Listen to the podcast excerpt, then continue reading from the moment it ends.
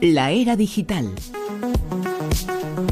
Con Alex Fidalgo. Alex, muy buenas de nuevo. Hola, buenas noches. Ahí has estado en eh, Twitter eh, con arroba rosavientos, que es en nuestro perfil, eh, poniendo todas y cada una de las eh, noticias, todas y cada una de las informaciones, poniéndole imágenes eh, también a lo que hemos comentado en la tertulia. ¿Se habría predicho hace 20, 30 años, 40? No, la respuesta es eh, no. Todo Pero- lo que habéis dicho, imposible. Y todo lo que se puede hacer ahora. Y todo lo que se puede hacer ahora, sí, sí, no. Pero lo dices esto a colación de, Claro.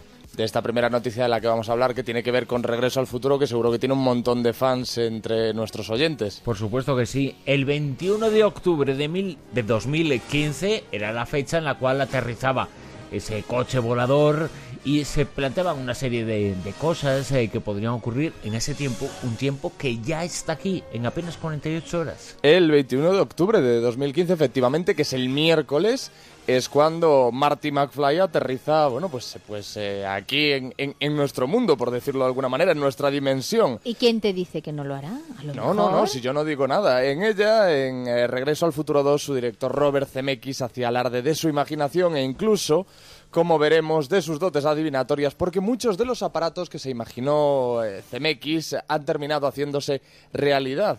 Mira, a continuación repasamos algunos artilugios de la película a ver en cuáles ha acertado. Por ejemplo, una de las innovaciones más impactantes del futuro que vemos en la cinta son los coches voladores. Lamentablemente aquí aún no han llegado, aunque actualmente hay una compañía eslovaca que trabaja en prototipos del estilo. Por ahora existen dos, pero bueno, yo los he estado viendo y vienen siendo avionetas, eh, las alas de una avioneta incrustadas en un coche, a grandes rasgos. No son los coches como los que vemos en la película, como, como el DeLorean, por ejemplo Y muy caros, además. y carísimos. El cine en 3D. Hay un momento en el que Marty McFly es devorado por el holograma en tres dimensiones eh, de un tiburón, en su momento memorable de la película. Al cine en tres dimensiones ya hemos llegado, teniendo como máximo exponente Avatar de James Cameron. Recientemente ha trascendido, claro, porque es que no es exactamente lo mismo, porque sí es verdad que son tres dimensiones, pero el, el tiburón es una suerte de holograma que, que- que se abalanza sobre, sobre Michael J. Fox, sobre Ma- Marty McFly. Bueno, pues recientemente ha trascendido que una empresa denominada Treelight ha ideado un sistema para generar pantallas cap- capaces de proyectar imágenes en todas las direcciones mediante láseres y pequeños espejos. Pero bueno, de momento seguirá haciendo falta portar esas gafas para, para ver el cine en tres dimensiones. Luego están las gafas telefónicas, que en una escena de la película la hija de, de Marty McFly contesta al teléfono a través de, de esas lentes telefónicas. Bueno, eso ya a todos nos viene a la cabeza. Las Google Glass, eh, que, que las Google Glass llevan saliendo mucho tiempo, las Google Glasses llevan saliendo al mercado mucho tiempo, pero en realidad eh, han retrasado, curiosamente, su salida al 2015.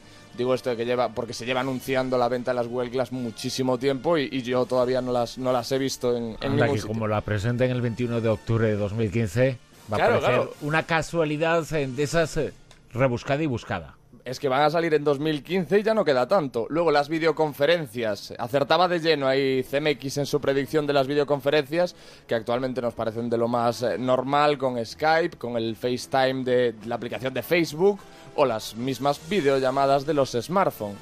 El monopatín volador. Hace no mucho eh, aparecía en las redes un anuncio de, de- bueno, un anuncio, un vídeo demostrativo de un proyecto de un de un eh, de uno de estos monopatines, como que era ya un hecho y a la gente se le hacía la boca agua porque era además era un vídeo espectacular en el en el que se veía a un chico manejar uno de estos aeromonopatines. Pero ascendía poquito, ¿eh? Sí, pero resultó ser mentira aquello. Eh, eso era una mentira y que le hizo muchísimo daño a todos los fans de la saga que lo estaban esperando eh, ansiosos. Bueno, pues desde California ahora sí el sueño se materializó. Eh, un aparato que se llama Gendo Overboard de Arc Pax y promocionada por el reconocido y premiado en el mundo del skate Tony Hawk eh, cuyos videojuegos hemos jugado mucho los de mi generación, los juegos del Tony Hawk.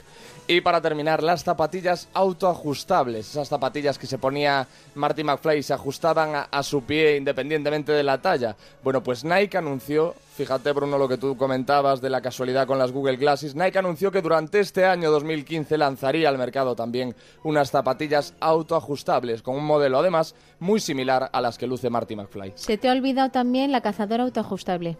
No, no es, no es una cazadora autoajustable, es una cazadora que se seca sola. Ah. Y, y no, eso no ha llegado. Lo que, lo que ha llegado más parecido es una cazadora eh, cuyo material del que está hecha, vamos, es repelente al agua. Es lo más similar. Una película que predijo bastante lo que era el futuro. No era su intención, pero la verdad es que fue bastante visionario Zemeckis eh, cuando hizo la película, ¿eh? Muy como Julio Verne, un poco. Desde luego que sí. Bueno, Regreso al Futuro 2. El 21 de octubre de Se adelanta un 2015 poco ahí, pero- se produce ese, ese vuelo, ¿no? Sí, Eh, tenía, es que tenía muchas ganas. ese Pon- ponla- aterrizaje en el ponla tiempo otra vez actual. porque es un gran momento este. Sí, señor. Magneto sonando en la rosa de los vientos. Estas son las cositas mía. que me gusta a mí traer. Un estudio. Esto es muy importante para mí, que soy una persona que, que- que ha cogido muchos vuelos a lo largo de su vida. Eh, un estudio de la empresa Airline Reporting Commission y de la agencia de viajes, de viajes Expedia acaba de fijar cuál es el mejor momento para comprar más barato un billete nacional y al extranjero. Esto lo publica la revista Good. La mejor antelación es de 57 días para lograr que un vuelo nacional que costaría 650 dólares el día del despegue salga por solo 401. 57 para un vuelo nacional. En el caso de un vuelo al extranjero la antelación es mucho mayor, 171 días. Y bueno, el análisis de los datos ha revelado que los precios suben muy rápidamente 20 días antes del despegue del vuelo nacional y a partir de los 75 días previos a un vuelo internacional. Esto es muy importante saberlo porque ahora todos viajamos mucho. Antes era como algo pues un poco más prohibitivo. Ahora al fin y al cabo pues son muchísimos los viajes aprovechando las eh, aerolíneas low cost, etcétera, etcétera. Bueno, pues ya saben, 20 días antes del despegue del vuelo nacional y a partir de los 75 días previos a un vuelo internacional. Desde luego que esta aplicación nos va a ayudar mucho a todos, eh, porque ciertamente buscamos eh, la mejor oferta y esto es un poco la, la guía, la forma de que nos puedan, en el futuro, ¿no? Que nos puedan ayudar. a, a eso todos sabemos que podemos eh, comprar billetes más baratos, menos baratos, pero esto nos, nos va a ayudar eh, mucho. ¿Cómo nos eh, va a ayudar? O eso es lo que pretende la Policía Nacional con su alerta sobre la existencia de un virus. La Policía Nacional y yo, que lo voy a comentar ahora. De un virus informático, por supuesto. Voy a, a ayudar a la gente. La Policía Nacional ha alertado de la existencia de un virus que circula entre los móviles de los españoles a través de la aplicación WhatsApp. Mm, Como es eh, muy común en este tipo de, de- de ideas malintencionadas, eh, lo que circula es una tarjeta regalo de la multinacional sueca IKEA. Claro, ahora eh, con los tiempos que corren, pues todo esto es muy difícil resistirse a este tipo de tarjetas regalo y de, y de ventajas. Bueno, pues eh, este mismo virus ya se había extendido usando las marcas Zara o HM. El virus circula con el sencillo mensaje, pues mira, y una dirección y llega al móvil receptor desde el número de un conocido, porque ese conocido previamente ha sido infectado. Tú le das a, esa- a ese enlace eh, que te ofrece tu, tu contacto y llegas a un enlace en el que en nombre de IKEA se te pide que contestes a una encuesta para ganar 150 euros en compra en la tienda.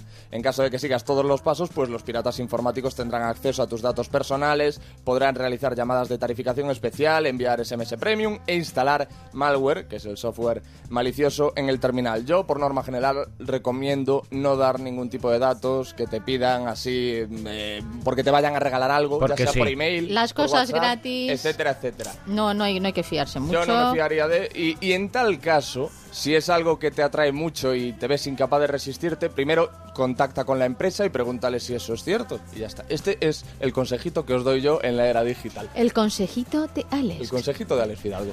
Y eh, el último consejo es eh, también seguir eh, los avances en una aplicación eh, que tiene que ver con el estrés y averiguar qué es lo que nos lo causa.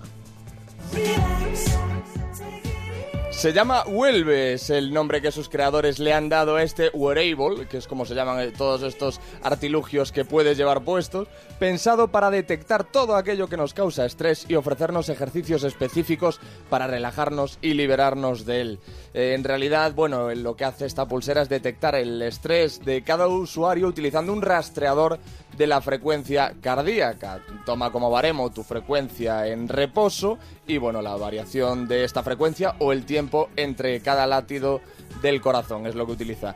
Y es que... Me, el- me está estresando ya, ¿eh? De tanto dato. el estrés afecta al ritmo cardíaco, ya que produce una liberación de adrenalina y eso hace que la respiración superficial y el corazón vayan más rápido. Bueno, eso es lo que eso es lo que detecta. ¿Qué pasa? Que esas alteraciones pueden ser producidas tanto por sentimientos de estrés o negativos como por sentimientos totalmente contrarios, es decir, de felicidad, algo que vuelve no es capaz de distinguir, pero que sí podrá intuir gracias al acelerómetro que incluye y que mide la cantidad de movimiento o ejercicio.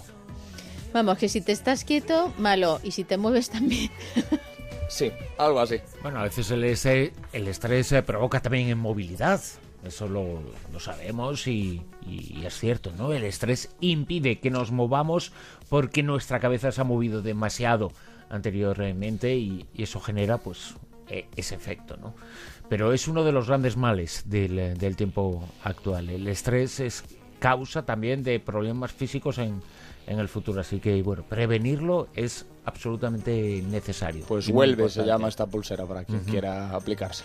Bueno, pues vuelve. Y volverás, ¿no? Bien traído, fin de bien semana. traído y sí, volveré el próximo fin de semana. Y sí. sigue. Y sigue aquí. Y por supuesto, y además Bueno, me quedo. ahora, ahora mismo. Me quedo. No, no, no vuelve, sino Sí, que se queda. En Onda Cero, en la sintonía de Onda Cero, podéis escuchar a Alex Fidalgo. No son horas ahora con José Luis Salas. Viene después de la actualidad y de la información. La Rosa de los Vientos volverá el próximo sábado por la noche, madrugada el domingo, a la una y media.